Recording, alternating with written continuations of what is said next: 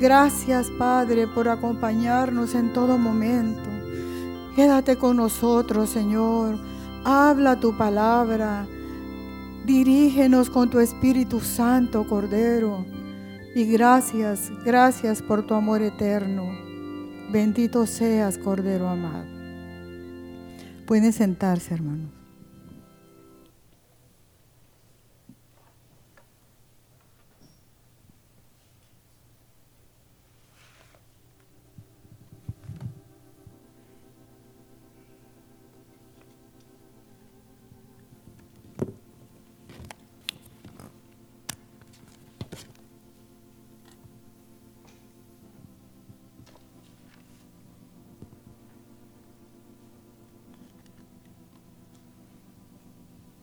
Buenas noches, hermanos. Que Dios les bendiga.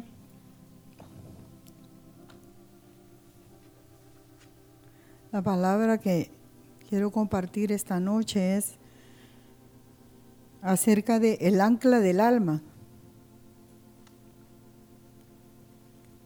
Y vamos a Hebreos 3:5.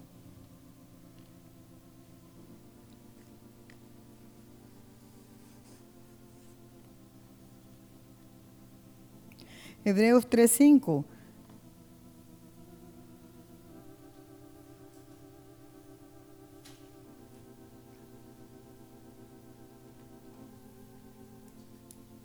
Y Moisés a la verdad fue fiel en toda la casa de Dios como siervo para testimonio de lo que se iba a decir. El 6. Pero Cristo como hijo sobre su casa, la cual casa somos nosotros y retenemos firme hasta el fin la confianza y el gloriarnos en la esperanza. Retener es mantener algo, es apoderarnos de algo. Y aquí dice el Señor que vamos a hacer casa si retenemos esa confianza hasta el fin. Y si nos apoderamos de esa confianza, porque Él sí dice que la casa, Cristo como hijo sobre su casa, la cual somos nosotros. Y Hebreos 4:16. Hebreos 4:16 dice, acerquémonos pues confiadamente al trono de gracia para alcanzar misericordia y hallar gracia para el oportuno socorro. Aquí nos habla que nos acerquemos confiadamente. Y anteriormente estaba hablando de que retengamos esa confianza hasta el fin. Eh, primero, ¿cómo, ¿cómo, nosotros confiamos? Si em, empezamos una caminata, el Señor nos encontró destruidos, ¿verdad? En nuestros delitos y pecados. Entonces viene Él y nos encontró, nos lavó y nos salvó. Pero eso no se queda allí, ¿verdad? Ahí empezamos a confiar y a creer. Falta que Él quiere llevarnos a la tierra prometida. Pero ¿cómo nos va a llevar a esa tierra prometida? Él quiere que nosotros, por eso, seamos casa, porque vamos a caminar juntos. Nosotros no vamos a caminar por un lado y Él por otro, ¿verdad? Entonces, Él pone la condición de que retengamos firme hasta el final esa confianza. En griego, confianza significa abiertamente, eh, significa libertad, ser transparentes, hablar a la luz, a la luz de la palabra, no esconder nada, sin parábolas. Él hablaba abiertamente a sus discípulos. Eso significa confianza. Fíjense qué, qué extraño, ¿verdad? Tiene tantos significados, pero estos de hablar abiertamente y de hablar con franqueza y de ser fiel, eso nosotros lo hacemos con alguien a quien nosotros le tenemos confianza. Si nosotros conocemos a alguien y caminamos con ellos todos los días, ese tiempo que pasamos juntos, nos damos cuenta cómo es esa persona. Si esa persona es bondadosa, si esa persona es alegre, si esa persona es cuña, como decimos acá. Nos damos cuenta si esa persona es enojada, cómo reacciona en determinadas situaciones ¿Por qué vamos confiando en esa persona? Porque estamos caminando, caminando con ellos. Los tratamos mucho. y conocemos su modo de ser, su carácter. Yo no sé si, si ustedes tienen algún amigo que le pueden decir con una gran confianza, mira, préstame 500 lempiras, o dame un jalón, o préstame el carro. Yo sé que hay amigos que se llevan así, ¿verdad? que tienen una confianza, pero porque ya saben que la persona no se va a enojar, que la persona es, es bondadosa o que los ama. Cuando nos sentimos amados y aceptados, ¿qué pasa? Tenemos mucha confianza. O también a veces queremos contar algo, un quebranto, un dolor, un sufrimiento, tenemos a alguien que le podemos decir todo con confianza, abiertamente, a la luz, sin, sin esconder absolutamente nada. Así es nuestro Dios. Él quiere que lo conozcamos. Y Él está interesado en que nosotros confiemos en Él, que le pidamos, que le hablemos abiertamente, confiadamente. Por eso Él dice, retener esa confianza hasta el fin. Porque esa confianza, dice, nos va a llevar a gloriarnos en la esperanza. Si no confiamos, no esperamos. Entonces, Él va buscando que nosotros no nos desviemos, que estemos confiados en sus brazos, que solo recurramos a Él. Y él que confiadamente, como le dijo a, Pedro, apártate de mí, Satanás. Nosotros que nos hubieran dicho algo así, parecido, creo que jamás volvemos a hablarle a alguien. Pero ¿qué pasó? La confianza de caminar así. Ese Señor hablaba todo sin esconder, no escondía nada. ¿Verdad? Él hablaba lo que tenía que hablar en su momento porque a sus amigos él no les oculta nada, él no le ocultó absolutamente nada a Abraham de lo que iba a hacer, porque era su amigo, porque caminaba con él. Y si él quiere llevarnos a un lugar, a la tierra prometida, necesitamos caminar muy cerca de él, porque él quiere que nos gloriemos en la esperanza. Así como el que siembra, va que el que siembra dice, yo ya preparé la tierra, ya la aboné, ya desmalezaron, ya fumigaron, ya tiraron la semilla, entonces van a, esperar un fruto. Y dice que la esperanza es anhelar algo con ilusión, anhelar algo. La esperanza viene de algo que nosotros hicimos, ¿verdad? Porque yo que voy a estar esperando un 100% en un examen si no estudié, por ejemplo. Esperamos algo de lo que hacemos. Si oramos, cantamos, alabamos, leemos la palabra, vamos a esperar algo. Tenemos que esperar algo. Sería demasiado triste que nosotros no esperemos absolutamente nada. Pero nosotros escuchamos, podemos escuchar y oír la palabra y oramos y creo que muchos y muchos están memorizando, pero eso no nos lleva a una confianza con el Señor. Fíjense sí sabemos y sí conocemos, pero nosotros vamos a ir confiando en el Señor y conociéndole a través de las pruebas, a través de las dificultades. Porque si dicen que Dios es bondadoso, cuando yo esté en una prueba me voy a dar cuenta que Él verdaderamente Él es bondadoso. Si es misericordioso, yo me voy a dar cuenta de su misericordia en el momento que yo le falle. En las pruebas, nosotros vamos a saber quién es el Señor. No solamente por lo que leemos, eso nos da a nosotros, sino nos da fe, que viene por el oír, ¿verdad? La palabra.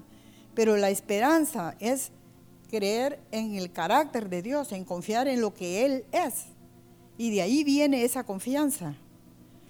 En Romanos 15, 4, ese no lo pongan, yo lo voy a leer, porque las cosas que se escribieron antes para nuestra enseñanza se escribieron, a fin de que por la paciencia y la consolación de las escrituras tengamos esperanza. Entonces las escrituras son las que nos dan esa esperanza. Porque nosotros vamos a leer lo que Él, eh, lo que él es en las escrituras, a través de, que, de la fe que Él nos está dando. Pero nosotros, el sufrimiento puede convertirse en la gloria de Dios para nosotros, porque cuando vienen esas tormentas purificadoras a nuestra vida, sacan lo feo de nosotros y cosas que ni nosotros mismos sabemos que tenemos. Entonces, Pablo dijo, ahora me gozo en lo que padezco. Qué loco, ¿verdad?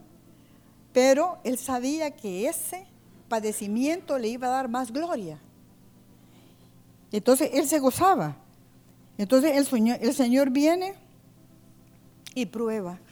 prueba la fe que nosotros tenemos, lo que hemos escuchado y lo que hemos oído, lo, que nosotros hemos conocido de Él, Él lo prueba. Y quiero que miremos eh, unas pequeñas introducciones acerca del tema. Antes de llegar a lo del ancla, quiero que miremos dos personas que retuvieron hasta el fin. Voy a resumir que retuvieron hasta el fin su confianza. Y vemos al rey David, porque él llegó a ser morada de Dios. Él sí llegó a ser casa de Dios. Retuvo hasta el final esa confianza. Pero David, un adorador y morada de Dios, pero él no era así. David fue formado en medio de los sufrimientos, él fue formado en los campos de Belén y aprendió a adorarlo y aprendió a luchar, a luchar con osos y todo fue preparado. Pero los sufrimientos de David, perseguido por Saúl por celos, luego viene él y peca, adultera, mata, muere su hijo.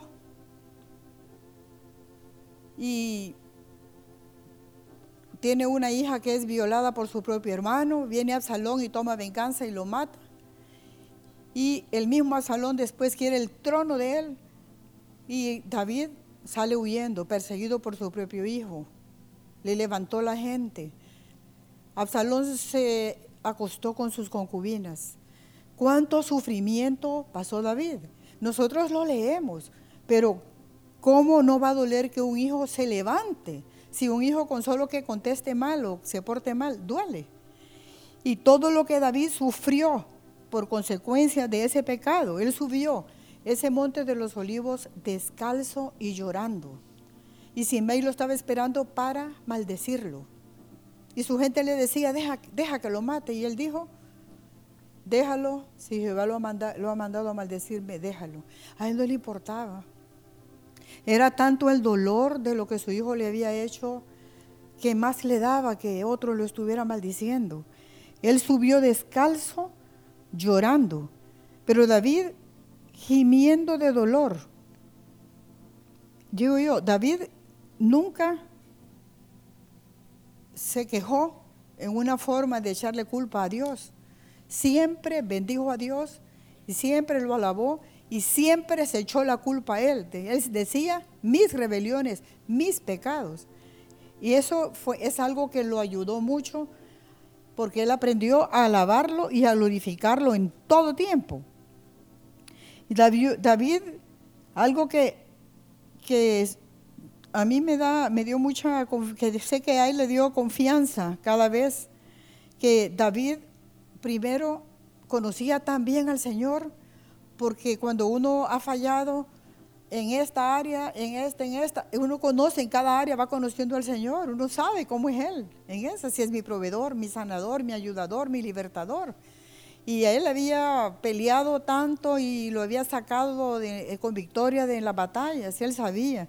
Y David empezaba con, con el Señor, gemía y clamaba con todo su corazón pero al mismo tiempo exaltaba las cualidades de Dios. Siempre decía, le decía lo que Él era, que Él era santo, que Él era su escudo, que Él era su roca. Como le decía Él en el Salmo 27, que cuando los enemigos salieron para comer su carne, dice, tropezaron ellos y se cayeron. ¿Y que dijo? Tú eres mi escudo, tú eres mi roca. Él primero, él, él sí clama y gime, pero exalta al Señor en lo que Él es y luego termina adorándolo. Una cosa he demandado y esa buscaré, dice, en ese mismo salmo. Que yo esté en la casa de Jehová todos los días de mi vida. Era lo que Él anhelaba, lo que Él deseaba. Y esa forma de adorar al Señor a Él le agradaba. Le, agradaba. le agradó tanto al Señor que vamos a leer el Salmo, el Salmo 132.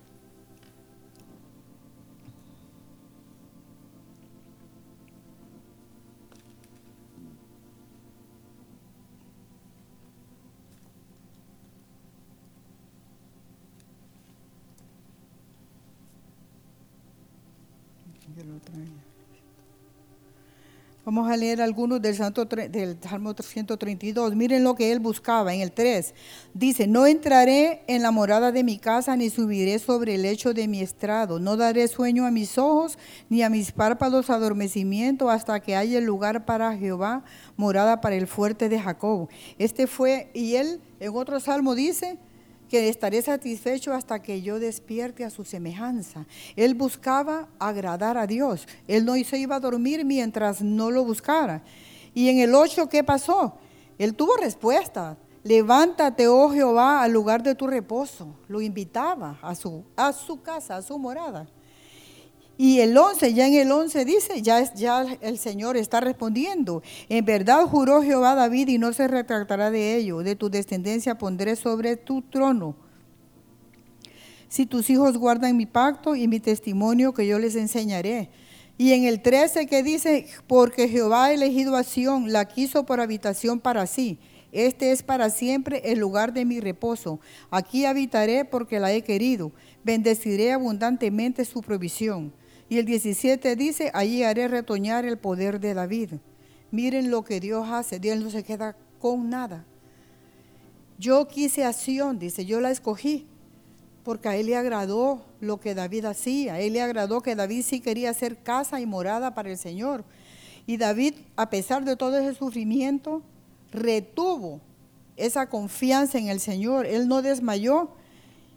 Y yo miro cómo David tuvo ¿Cómo pudo soportar tanto dolor y tanta prueba? Porque conoció al Dios perdonador y defensor. Lo importante no es cómo comencemos la carrera, sino cómo la terminamos. Y este hombre sufrió penalidades y sufrimientos, pero nunca la alabanza se apartó de su boca. En el Salmo 61, 4 dijo, estaré seguro bajo tus alas. David conoció el lugar santísimo, porque él, él, él estaba seguro bajo sus alas. Él conocía el lugar santísimo. Entonces, yo miro que David sí tenía una esperanza, la esperanza de él. Esa esperanza firme y segura que es el ancla que tenía David. Él tenía esa ancla. Y vamos a leer algunos versos. En Hebreos 10:23, pongámoslo, Hebreos 10:23. Mantengamos firme sin, sin fluctuar la profesión de nuestra esperanza, porque fiel es el que prometió. Miren que la esperanza, dice, es una profesión, o sea que se aprende. No nacemos con la esperanza.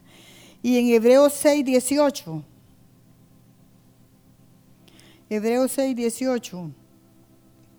Para que por dos cosas inmutables en las cuales es imposible que Dios mienta, tengamos un fortísimo consuelo los que hemos acudido para asirnos de la esperanza puesta delante de nosotros.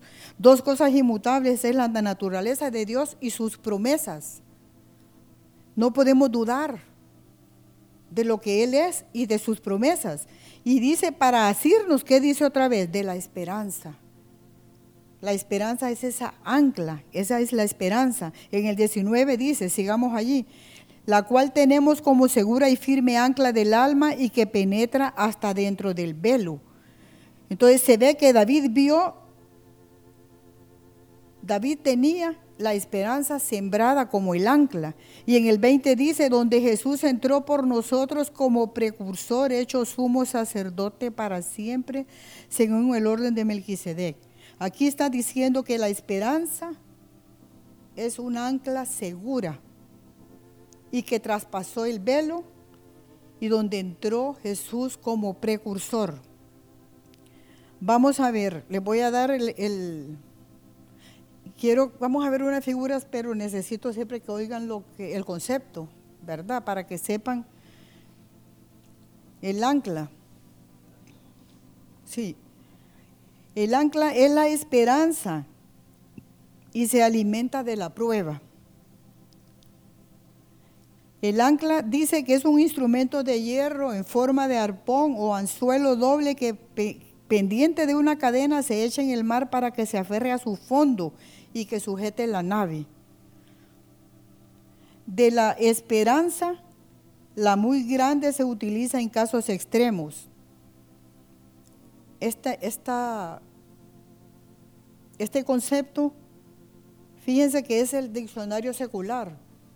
Habla de lo que es el instrumento, que es de hierro y que tiene forma de arpón y tiene forma de anzuelo. Y dice que tiene pendiente una cadena. Pero habla de una esperanza, dice, la muy grande. Se usa en casos extremos. Dice que de la esperanza, imagínense que está hablando del ancla. Pero ahí, mismo dice, de la esperanza, la muy grande en casos extremos. Quiere decir que cuando tenemos la gran aflicción y la gran angustia, se usa el ancla más grande. Entonces nuestra esperanza es más grande. Ancla se llama también áncora y sirve para que el barco pueda estar quieto en el agua sin estar amarrado a un muelle. Consta de una caña central y dos cuernos o patas que sirven para clavarse en el barro o piedras en el fondo del mar. Y tiene una soga y una cadena y dice que pesa de 15 a 15 mil kilogramos dependiendo del tamaño del barco. Y tiene como, mira, hay unos que, ustedes se fijan en algunas figuras, él tiene forma de cruz, el ancla. En algunas figuras tiene la forma de la cruz. Y fíjense bien que tiene una cadena que es la que está prendida del barco y tiene unas cuerdas. Y se usa normalmente cuando dicen que un barco quiere permanecer en un puerto, va a hacer alguna operación o ha pasado algo, pero ellos están realizando una operación y, el, barco no está amarrado a ningún buey, sino que está con el ancla. Para eso se usan, para que estén, tenga, mantenga quieta la nave en el momento que ellos están haciendo algo. No es algo que ellos tengan ganas de, usarlo, es, una gran necesidad. El barco dice que que si el barco tiene mala la vela o el motor, dice, y no tiran el ancla, entonces el barco se va a la deriva y se va sin rumbo. Si, si, un barco le falló el timón, ustedes saben que el timón de nuestras vidas es el Señor, ¿verdad? Y habla de una vela también. tenemos que tener esa luz del Señor. Todas estas cosas en lo natural están hablando espiritualmente. Y si está mala el motor y la vela, dice que el barco se va a la deriva sujeto al movimiento de la corriente. Esto se aplica bien al alma de las personas. Nuestra vida es un viaje en barco sobre las aguas de este mundo. Esa es nuestra vida. Esto se aplica bien, dice, al alma de las personas porque nuestra vida es un viaje en barco por las aguas de este mundo. ¿Qué pasa? Que el Señor a veces permite tormentas y tempestades que van a atacar nuestro barco, que somos nosotros.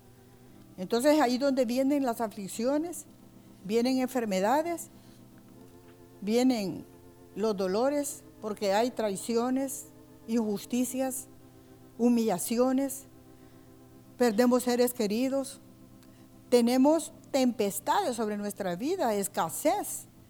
El Señor viene y permite esas tormentas sobre el barco, sobre el ancla, sobre el barco. Y entonces, si el barco no tiene el ancla, Entonces, ahí es donde nosotros, si nosotros estamos pasando por una angustia y una pérdida de un ser querido, o hemos sido defraudados, traicionados, y tenemos humillaciones diarias, y hay algo en nuestro corazón que no se ha arreglado, ¿qué pasa? Nosotros necesitamos hacernos de algo. Necesitamos aferrarnos a algo que nos dé seguridad, que en esos momentos nosotros sintamos que podemos contar con alguien. Es un momento de angustia, es un momento, un gran vacío en nuestra vida. Es necesario que nosotros tengamos a qué hacernos. Nuestra alma está a la deriva. Nuestra alma está a la deriva cuando estamos en esos sufrimientos y de aflicción. ¿Y qué sucede? El barco se va por otro rumbo y se pierde el propósito por el cual el Señor nos ha llamado. Porque nuestra alma no tiene esa ancla, esa esperanza. No estamos agarrados para que ese barco esté firme, esté fiel, pensando en el Señor, esperando en el Señor.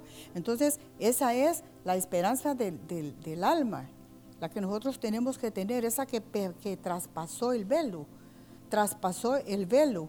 El, dice, dice, ahí dice la palabra, que el ancla es segura y que traspasó el velo, donde el Señor entró como precursor entonces, ¿qué pasa? Si nosotros perdemos el rumbo de nuestra vida, nuestro barco va a la deriva, vamos a hacer cualquier cosa. Una persona sin Dios, ¿qué pasa? Busca refugio. ¿En qué busca refugio? Unos en el alcohol, otros en la droga, otros eh, en el sexo, ¿verdad? Otros andan hasta en las iglesias de doctrina y doctrina y son engañados. ¿Por qué? Porque hace falta Dios. Hace falta Dios en su vida. Necesitamos esa ancla nosotros. Y no es casualidad que, digo yo, que la ancla vaya así. Ponerla ahí, ¿verdad? No es casualidad que vaya así y que tenga la forma de la cruz, porque nosotros, nuestra esperanza es Cristo en nosotros, la esperanza de gloria. Y si nosotros no abrazamos la cruz, no podemos aguantar esas pruebas. Nosotros tenemos que ser esclavos del Señor y miren, y sentirnos amarrados como esa cadena que está amarrando el barco, como esos, esas cuerdas, son las cuerdas de amor del Señor. Sentir que esas cadenas nos tienen amarrados al Señor. Que esas cuerdas de amor Él nos, tiene, nos está trayendo en estos momentos de angustia. Porque en Santiago 5.11, Santiago 5.11 dice, he aquí tenemos por bienaventurados a los que sufren. Nosotros el sufrimiento no nos va a matar, porque el Señor sabe hasta dónde nosotros podemos soportar. Vamos a ver el otro ejemplo. Dice, habéis visto, habéis oído de la paciencia de Job y habéis visto el fin del Señor, que el Señor es muy misericordioso y compasivo. Job fue hombre probado en todo todo, todo lo vamos a resumir porque ustedes ya conocen la historia, no podríamos leer todo de la noche. Job fue quitado, le quitaron su familia, sus bienes, su salud. Job se rascaba, dicen, con un pedazo como de teja. La piel se le, se le caía. La mujer le decía, maldice a Dios y muérete. Se pasaba sentado en ceniza y, con las tres joyas de amigos que le llegaron para condenarlo, para enjuiciarlo, para decirle que él era el culpable por todo lo que le estaba pasando. Eso está en Job 1.8 y, y él estaba sentado en ceniza. Pero mire, delante de Dios él era perfecto, temeroso de Dios. Ahora, Job, en, el, en Job 6.4, él estaba consciente que Dios lo tenía así. Él dijo, las saetas del Todopoderoso están en mí, cuyo veneno bebe mi espíritu. Me combaten terrores de noche. O sea que él, él tenía terrores en la noche. Imagínense ustedes que las saetas son cuchillos afilados. O sea que él tenía luchas espirituales, ¿verdad? Tenía muchas luchas espirituales porque son como cuchillos, puyas, son puyas, flechas envenenadas que iban contra él, hablando de él, riéndose de él, burlándose de él. ¿Y cuántas veces nosotros no hemos sentido esas saetas, esas cuchillas de alguien que nos está injuriando, que nos están, ¿cómo se llama? Nos están llevando hasta a una agonía.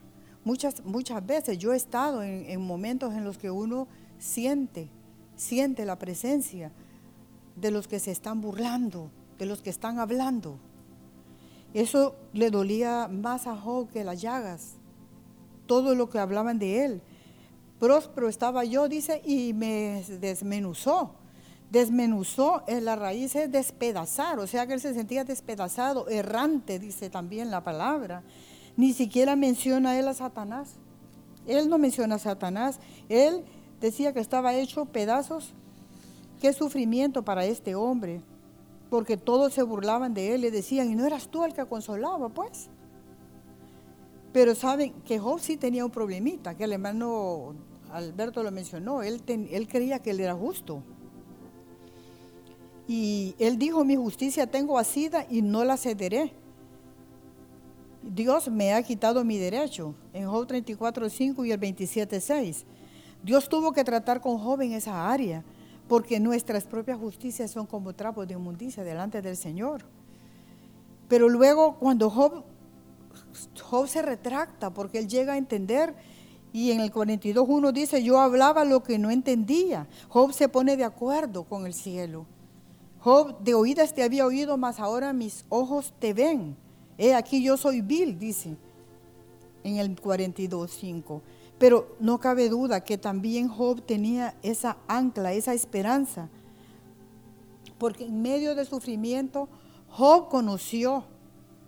En medio del sufrimiento, Job pudo ver esa ancla, esa esperanza en medio de semejante dolor, no cabe duda. Porque ¿cómo llegó Job a decir, yo sé que mi redentor vive y que después de desechar mi carne he de verlo? Job estaba diciendo, mi barco no se va a hundir. En medio de sus tinieblas, en medio de su noche oscura, Job fue escuchado por el Señor. Y él, el, pastor habló algo también de Job ese domingo, el domingo anterior, de que Job sabía que la resurrección existía. Job tuvo, retuvo esa confianza hasta el final. Job tenía esa ancla. Job pudo ver esa ancla segura y firme que traspasa el velo. Pongámosla del velo. El velo dividía el lugar santo del lugar santísimo. Pero como Job, Job dijo, yo sé que mi redentor vive. Job pudo ver ese velo rasgado. Job tuvo que ver a Jesús allí, glorificado, para que él pudiera decir, yo sé que mi redentor vive. Eso, fue algo profético, fue algo profético de Job. Él vio ese velo rasgado, esa cortina que se rompió, porque cuando Jesús murió, el velo fue rasgado. Esa cortina que dividía el lugar santo, ese mismo día que el Señor murió, en ese mismo momento, se estaba rompiendo el velo. Y entonces, ¿cómo fue que Job vio el velo rasgado y el lugar santísimo? Porque él dijo, yo sé que mi redentor vive y aún desecha mi carne, yo lo voy a ver. Él estaba seguro que él no iba a hundirse, porque hay esperanza cuando nosotros miramos. ¿Qué hay? ¿Qué esperanza? ¿Qué nos habla el Señor cuando el velo fue rasgado? ¿Cuál es la esperanza de nosotros en medio del dolor y el sufrimiento? Sí, el Señor, nosotros estamos sufriendo mucho, según nosotros, por lo que tenemos. Pero, ¿quién sufrió más? Al ver ese velo rasgado, nosotros sabemos que el Señor, su carne fue rasgada, que Él dio su vida por nosotros. Él sufrió más, por, más que nosotros. Luego, el Señor nos ama tanto que se dio por nosotros. Él estaba ahí con su Padre glorificado. Y en tercer lugar, eh, nos da entrada al lugar santísimo para poder ver la gloria de Dios, para poder entrar y ver al Padre. Entonces, en medio de nuestro sufrimiento, si nosotros miramos ahí, estamos viendo la cruz, estamos viendo a Cristo resucitado, estamos viendo la gran salvación que Él nos ha dado y que Él si Él murió por nosotros para salvarnos, ¿por qué Él nos va a matar? Él no quiere matarnos, Él quiere matar la carne, pero Él quiere que nosotros lo conozcamos y que vivamos con esa esperanza. Esa ancla tiene que ser profunda ¿Y de dónde viene esa esperanza? Dice, dos cosas inmutables en la naturaleza de Dios y sus promesas. Por esas dos cosas juró Él. Para que tengamos esperanza, la cual tenemos como segura, dice, como segura, ancla del alma. Ese es el ancla del alma que resucitó Jesús y que Él dice, Él nos dejó el camino abierto para entrar a la mismísima presencia de Dios. Con un solo sacrificio nos dio esa entrada para justificarnos. Job vio la misma presencia de Dios, esa esperanza viva, esa ancla de su alma. Él, si Él murió una vez por mí, Job pudo ver eso, decir, puede volver a morir por mí. si Él se levantó de los muertos, yo me puedo levantar de los muertos. Job se vio resucitado ahí en ese instante, porque nadie puede soportar semejante sufrimiento, semejante prueba como la que pasó Job, como la que pasó David. Semejantes dolores, semejantes sufrimientos, sin tener esa esperanza, sin haber visto ese velo roto, sin haber sido visto la gloria de Dios traspasada allí. Ver a Cristo resucitado detrás del velo. Ellos lo tuvieron que haber visto para poder tener esa fe y esa esperanza. Porque miren, esa, esa ancla es un gran gancho, ¿verdad? Que va, va incrustado ahí en el fondo del mar. Ahí va incrustado, ahí va agarrado, va deteniendo ese barco tranquilo. Nosotros tenemos esa esperanza profunda, creyendo en las promesas, creyendo que el Señor realmente es nuestro Salvador y Él murió y se levantó de los muertos, nosotros estaríamos tranquilos. Al tener esa esperanza, nuestro barco estaría firme. No estaríamos pensando en un naufragio que, que a nosotros nos va a botar cualquier cosa. Pero necesitamos creer, necesitamos ver ese velo. No solo, ah, el velo fue rasgado. Ah, si es que el Señor murió por mí, pero parece que solo fuera teoría. Pero alguien viene, pensemos como si nosotros vamos a morir por alguien, si estamos dispuestos. Tal vez por nuestro hijo, sí, lo hacemos. Pero Él lo hizo por nosotros los pecadores, ¿verdad?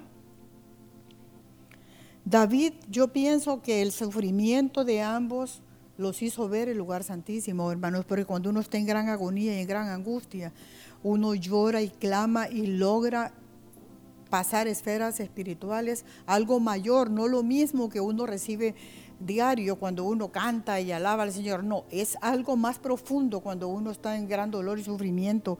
Uno llora y uno sí siente que ha traspasado algo más del Señor. La desesperación viene, el desánimo viene. A veces hasta nos da coraje que muchos andan muy bien ahí sin buscar a Dios. Y a veces viene humillación tras humillación, vienen vituperios, pruebas, vienen aflicciones a nuestras vidas, pero el Señor siempre dice que no perdamos la confianza que tiene gran galardón, porque en las pruebas nosotros no hayamos salida. Hay cosas que nosotros no entendemos.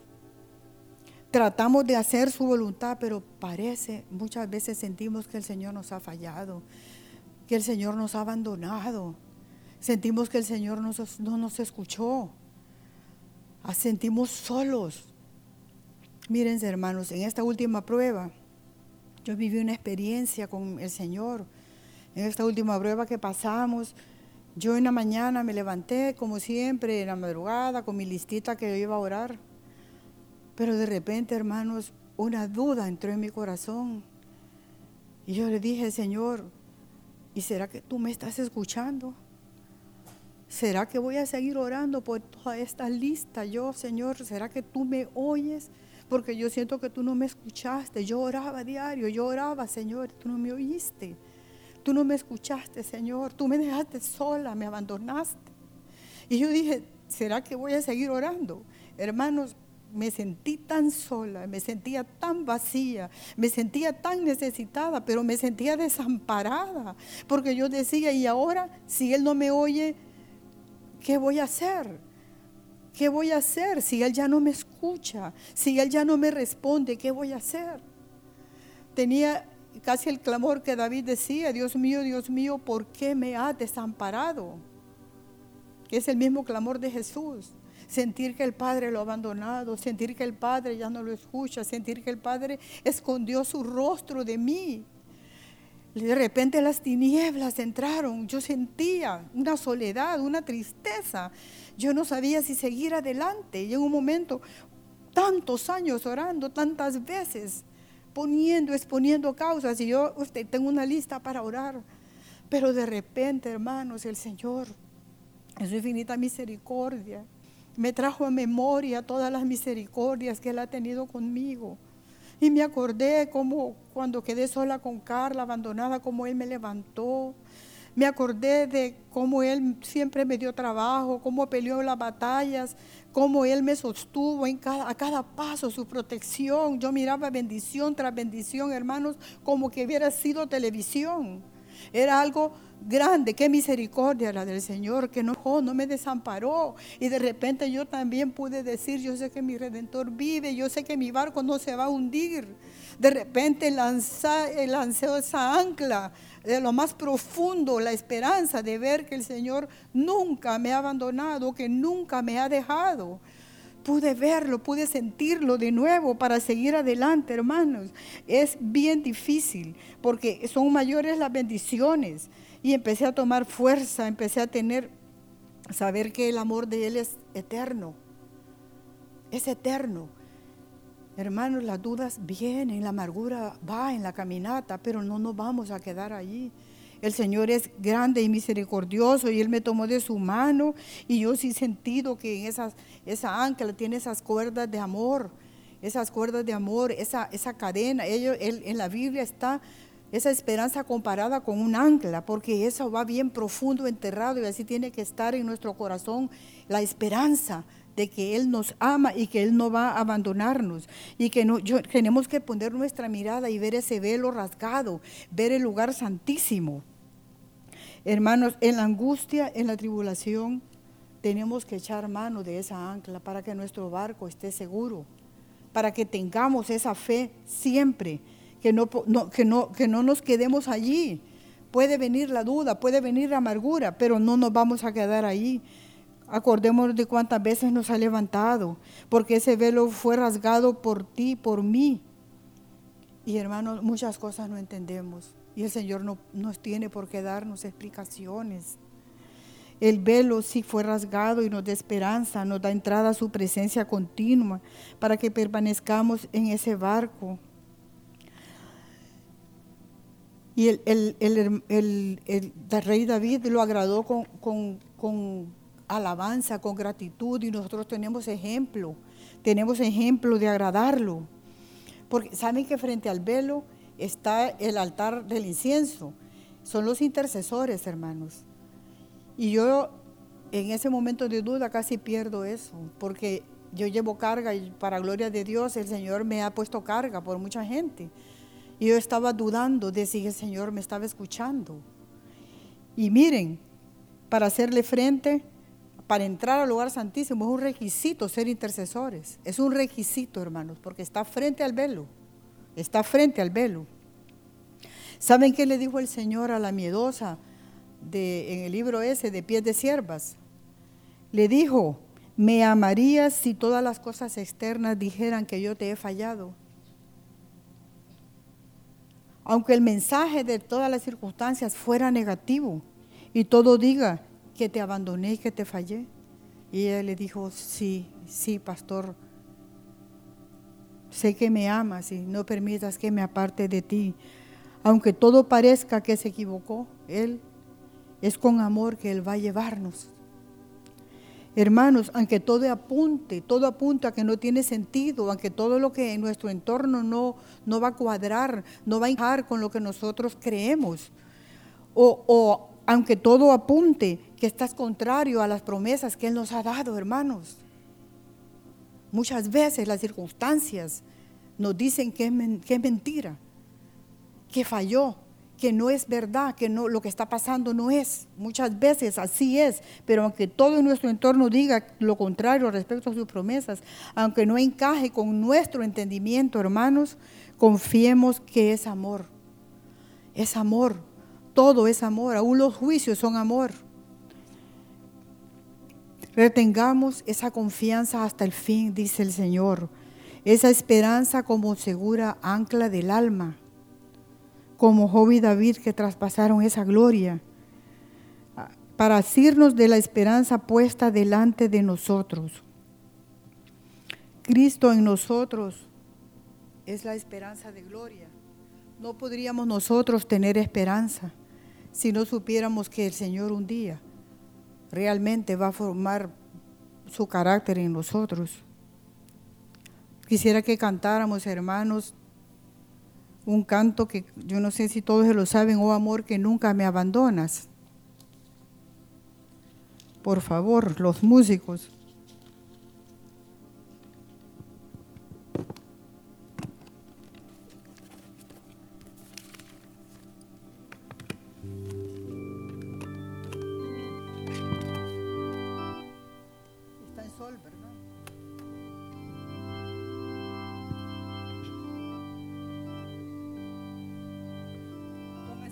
pie, hermanos, por favor.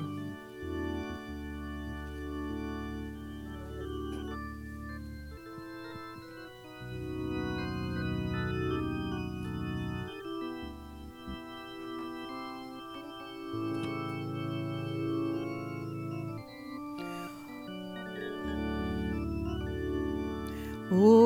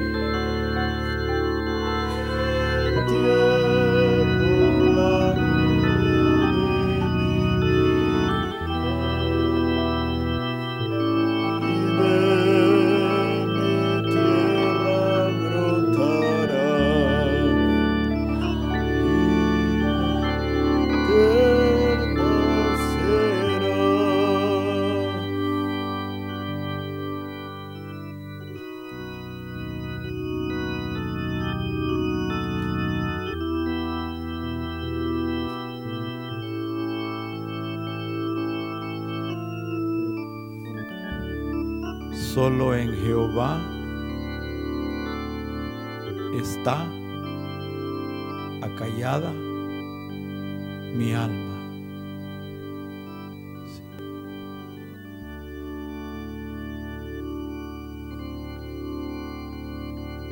Solo en el hermanos,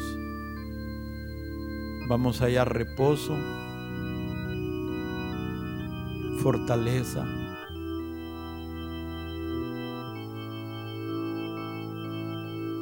cuando lo necesitemos.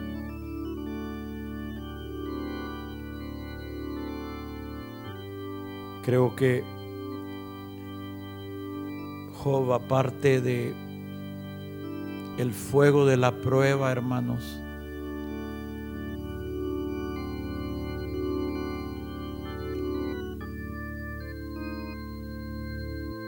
lo que agravó la prueba de Job fue que él dejó de sentir las evidencias tangibles del favor de Dios.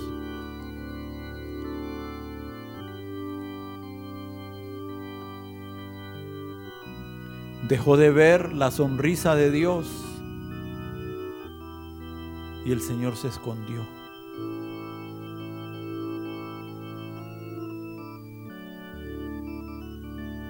Pero qué varón, hermanos, qué varón de Dios. Aunque Él me matare, en Él esperaré. Hermanos, solo tendremos confianza en Dios, solo esperaremos en Dios si hemos cultivado nuestra relación con Dios. Porque como dijo la hermana, esos lazos que nos van a mantener unidos a la esperanza de Dios es el amor de la relación con Dios. No hay otra forma, hermanos. No hay.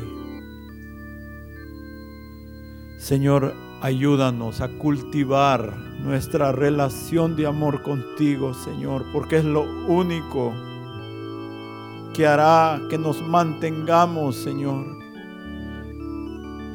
profesando hasta el fin la esperanza que has puesto en nuestro corazón, Señor. Te agradecemos por el privilegio de poder estar cerca de ti, Señor, por el privilegio de ser amados tuyos, Señor, perdonados Gracias Señor. Gracias Señor. Gracias y continúa ayudándonos, dándonos de tu abundante gracia Señor. En tu nombre Señor. Amén.